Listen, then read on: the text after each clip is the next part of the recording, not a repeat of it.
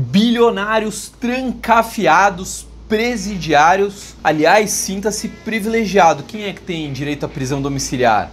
É só criminoso do colarinho branco, lava-jato. Então, se você está em prisão domiciliar, você já é um preso aí de mais alto nível. Vamos lá, o que, que eu quero falar aqui hoje? 10 motivos pelos quais eu não invisto em companhia aérea. Presta atenção no vídeo, principalmente se você tem alguma ação de companhia aérea ou está pensando em investir, presta atenção no que eu vou te falar. Depois você deixa nos comentários se faz algum sentido ou não faz. Entre esses 10 motivos pelos quais eu não invisto em companhia aérea, não está a questão do coronavírus. Não tem nada a ver por causa do coronavírus. Na verdade, o coronavírus só confirma o porquê que eu nunca investi e não devo também investir no futuro. Então se liga aí. Aliás, já solta a vinheta, vai.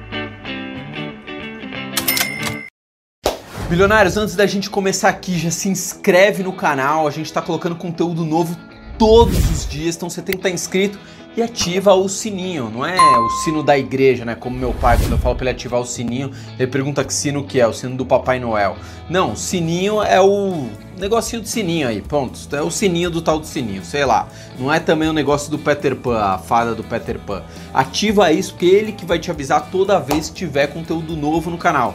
Além disso, a gente está no Facebook, a gente está no site, umbilhão.com.br. que mais? A gente está no Spotify para você ouvir aonde você quiser. Em qualquer lugar você consegue ouvir a gente. E o nosso grupo do Telegram. Falei do Instagram, tem o Instagram também, que a gente está colocando conteúdo que é diferente do conteúdo daqui. No Instagram também tá lá. Mas eu quero falar do Telegram. No Telegram, todos os meses eu coloco a minha carteira de investimentos, onde está toda a minha grana. Eu coloco lá bonitinho. Como que faz para entrar no grupo do Telegram? Primeiro você tem que baixar o Telegram, né? O concorrente do WhatsApp. Segunda coisa é só chegar entrando. Você não precisa saber meu número de telefone, não precisa saber, não precisa saber nada. Você chega entrando com os dois pés no peito. Vamos lá. Primeiro motivo pelos quais, primeiro motivo não, primeiro motivo pelo qual eu não invisto em companhia aérea. Para mim é o setor mais arriscado da bolsa. Pô, Fabrício, mas renda variável não é correr risco? Sim, mas com o meu dinheiro que eu, Fabrício, ganho trabalhando, empreendendo, enfim, eu quero correr o menor risco possível. Ah, Fabrício, mas você não tem na sua carteira fundo de small caps? Tenho.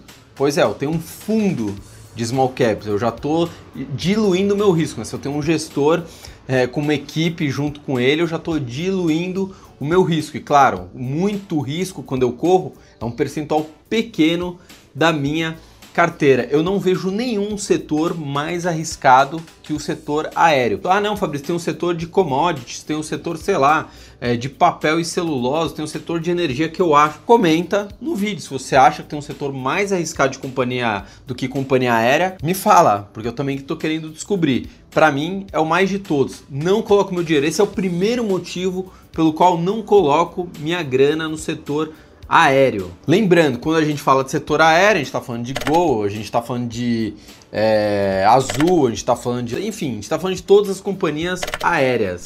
Segundo motivo pelo qual não invisto em companhia aérea, a variação cambial. A gente sabe todos os custos aí, quase todos os custos da companhia aérea dependem de variação cambial. É, eu fui até fazer uma pesquisa, falei, meu, quanto que tava o dólar? Porque a gente tem uma memória curta, né? Peguei aqui, ó, vamos lá. 2011, dólar 1,57. 1,57 em 2011. 2020, 5,35. Um período aí do que? De 9 anos. Olha a variação bizarra do dólar. Imagina para você ter uma empresa que depende absurdamente do dólar e tem essa variação bizarra em 9 anos. Então aí já é o segundo motivo por que eu não invisto em companhia aérea. Dólar, câmbio, Terceiro motivo, quase 30% do custo de uma companhia aérea, mais precisamente aí 27% em média do custo da companhia aérea é combustível, querosene de aviação, não é a gasolina Podium que você põe no seu carro não. O avião a jato voa com querosene de aviação. Beleza. Tá, e o que, que depende o querosene de aviação? Primeira coisa, dólar. Segunda coisa, barril de petróleo. Terceira coisa, monopólio da Petrobras. Então só aí a gente tem uma combinação de um monte de fator de risco. Ah, agora o barril do petróleo está barato, mas o dólar disparou. Imagina se o dólar tivesse disparado e o barril do petróleo também disparado, o caos que seria para as companhias aéreas, né? O custo que é de 27% aumenta para 38, 40. Então esse é mais um motivo porque eu não invisto em companhia aérea. Depende absurdamente de variação de commodity, que varia tanto o preço da commodity como o dólar. Quarto motivo do porquê eu não invisto em companhia aérea. Quanto vocês acham que é a margem de lucro média no mundo de uma companhia aérea? 10%? 15%? Entre 2 e 4% é a margem de lucro de uma companhia aérea. Resumindo, uma margem baixíssima, muito baixa. Você pega ali do avião, é, quem que fez? Eu não sei se foi a Bloomberg, enfim, depois eu vou pegar para vocês para mostrar. Aí tá lá o avião lotado, e eles separam os assentos, o que, que é para cada coisa. Sei lá, 27 assentos de 100 é só para pagar o combustível, mas 15 assentos é para pagar a mão de obra, 10 manutenção, 15 o leasing do avião. Resumindo, sobra duas, três, quatro cadeirinhas lá que realmente é o lucro da companhia aérea. Putz, uma margem ridícula. Quinto motivo por que eu não invisto uma companhia aérea? A maioria das companhias aéreas não possuem aviões. Pô, mas como é que elas voam? Não, elas não possuem aviões próprios, elas fazem um leasing, né? É uma espécie de um aluguel. Diferente, por exemplo, de uma locadora de carro que compra uma porrada de carro barato, aluga e também ganha até na revenda porque pagou muito mais barato. É diferente de uma, uma locadora de carro, por exemplo. A companhia aérea ela tem um leasing, leasing. Quais são praticamente as duas empresas globais? Airbus, a francesa, e a Boeing, a americana, né? Ambas, todos ali, você faz tudo na aviação dólar. Tudo na aviação dólar. Pô, aí dá um problema, por exemplo, vamos lá. O 737, é o 747 ou 737 MAX? 74. Bom, enfim, aquele avião que deu pau no software, de repente todos os aviões ficam em solo. Imagina se uma Gol tivesse metade da sua frota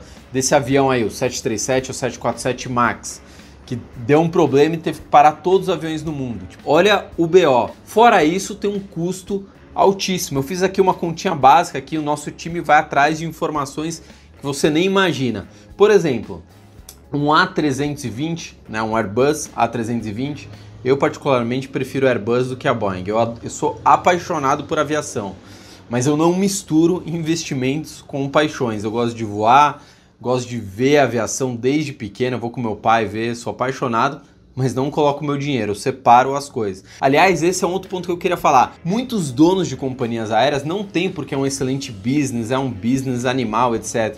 Muitos têm em primeiro lugar porque são apaixonados pela aviação. Só para vocês saberem, tá? Deixa eu citar aqui um exemplo para vocês. Um A320, um Airbus. Qual o preço do avião ali? 42 e 50 milhões de dólares, beleza? Uh, qual que é a média para um aluguel dele mensal? 350 mil dólares, um leasing. Quanto isso dá no ano? 21 milhões. Então é uma puta de uma grana. Então o que, que acontece? A companhia aérea tem que deixar o mínimo de tempo possível o avião no solo. O avião tem que estar tá voando pra caramba. E nem toda companhia aérea consegue. A Latam acho que tem um, um bom índice né, de aviões voando, acho que é 12 horas que eles conseguiram. Mas enfim, é uma coisa muito complexa, muito imprevisível. Sexto motivo pelos quais eu não invisto em companhia aérea. Mais ou menos 9% do custo de uma companhia aérea é com manutenção. Beleza, a gente tem a mão de obra normalzinho, os mecânicos. Tinha um amigo meu que era chefe de uma de mecânica de uma das grandes companhias aéreas aí. Ok, real, vou pagar em real. Mas da onde vem as peças? A maioria tudo vem de fora. Dólar de novo impactando. Então, mais uma coisa, mais um motivo pelo qual não invisto em companhia aérea nem a pau. Sétimo motivo, como eu já tinha falado, muita gente que tem companhia aérea é porque, assim como eu, são pessoas apaixonadas pela aviação. Não necessariamente porque vislumbraram que era um excelente negócio. E aí vamos lá, vou contar um caso aqui de um piloto muito amigo meu que ele me relatou. Não vou citar companhia aérea nem nada, nem vou falar se ela já faliu ou se ela ainda existe. Mas o que, que esse piloto falou? Fabrício, você não sabe as coisas absurdas que a gente fazia. A gente tinha que voar quando não tinha teto, às vezes a gente voava com alguns equipamentos eletrônicos desligados porque o custo de manutenção daqueles equipamentos eram caros. Enfim, claro que hoje em dia isso não acontece mais. A ANAC é muito mais rigorosa do que era há 20, 30 anos atrás. Por que, que eu estou falando isso? Quando você mistura paixão e negócios, paixão em investimentos, isso vale para aquelas pessoas que são apaixonadas por um, uma determinada ação, isso é uma combinação extremamente perigosa. E na aviação poderia ter custado muitas vidas e, consequentemente, arrebentado com as companhias aéreas. Concordo, se você está voando em condições que não são ideais, mas porque você é apaixonado pela sua companhia, você precisa fazer crescer sua companhia aérea e coloca em, em risco a vida dos passageiros, você poderia detonar com a sua companhia aérea. Imagina, cai uma aeronave, cai outra. Aliás, essa companhia até caiu algumas aeronaves em condições suspeitas. Mas vamos que vamos. Então esse é mais um motivo, a mistura de paixão com o negócio. Eu não acho isso uma coisa positiva. A gente tem que ser racional, a gente tem que ser frio nos negócios. Vamos lá, mais um bilionários, mais um motivo, oitavo motivo pelo qual não invisto em companhia aérea. Além de ter a margem baixíssima, né? A companhia aérea tem uma margem de lucro baixíssima, todo mundo reclama do preço das passagens, mas você não sabe o que sofre uma companhia aérea. Estão vindo agora para o Brasil as companhias low cost as baratas, né? Aquela que cobra até se você tiver com um casaco mais pesado, você vai pagar mais. Não tem importância, mas por quê? Por que que tá vindo? Porque agora abriu o país, acho que foi no governo Temer, se eu não me engano, para as companhias aéreas estrangeiras poderem aportar até 100% do capital. Então, se não fosse essa crise do coronavírus, com certeza estariam vindo mais companhias aéreas. Mas enfim, estão chegando as companhias low cost, que é o que foi a Gol lá atrás. Lembra quando a Gol começou? Era a companhia mais barata, ela ficou com essa fama de ser a companhia mais barata. Depois igualou. Só que imagina que vai vir as low costs eu considero passagem aérea uma commodity. Eu não fico olhando, ah não, essa companhia aérea, o assento da TAM é melhor que da Gol. Não, eu vejo lá o menor preço, quero ir para o Rio de Janeiro. Que tiver menor preço, eu pego e vou voar pelo menor preço. Então as low cost estão vindo, é mais concorrência para um setor já extremamente complexo e provavelmente vão obrigar as companhias aéreas a baixarem os seus preços mais ainda, dificultando ainda mais a vida delas. Lembra quando na companhia aérea dava lanchinho, dava não sei o que, depois foi diminuindo por uma balinha, agora mal é mal, bate continência para você. Isso é o máximo que eles dão de graça numa companhia aérea, porque realmente a operação é muito difícil.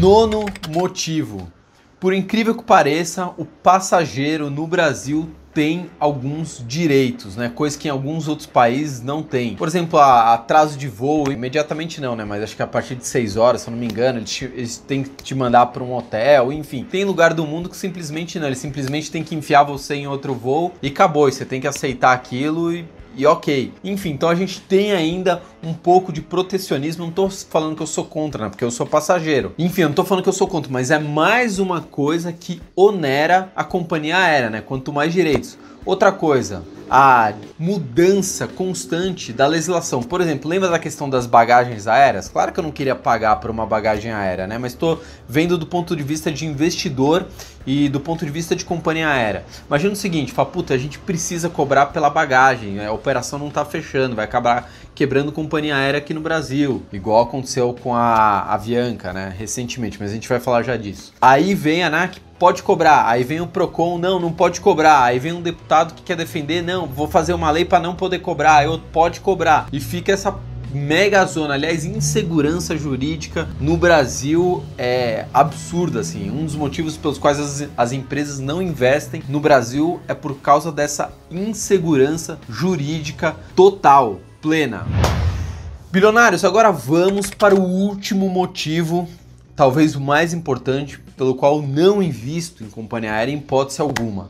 A gente brinca no mercado financeiro que tem dois tipos de companhias aéreas: as que quebraram e as que vão quebrar. E aí eu vou dar um número aqui, a nossa equipe do 1 bilhão fez um levantamento nos últimos aí 30 anos, quantas companhias aéreas quebraram? 60 empresas. Você fala, nossa, mas eu não lembro de 60 empresas. Porque aqui tem empresas também de carga, tem pequenas companhias aéreas, por exemplo, Passaredo. Eu nem sei mais onde está voando a Passaredo, né? Deve estar tá fazendo o trajeto Campinas-Sorocaba, né? sei lá. Mas enfim, mas porque tem algumas que a gente não conhece. Mas eu vou relembrar algumas empresas para vocês. Isso mostra o quanto a gente é velho. Transbrasil, Panam, Varg, VASP, Webjet, Bra, Avianca.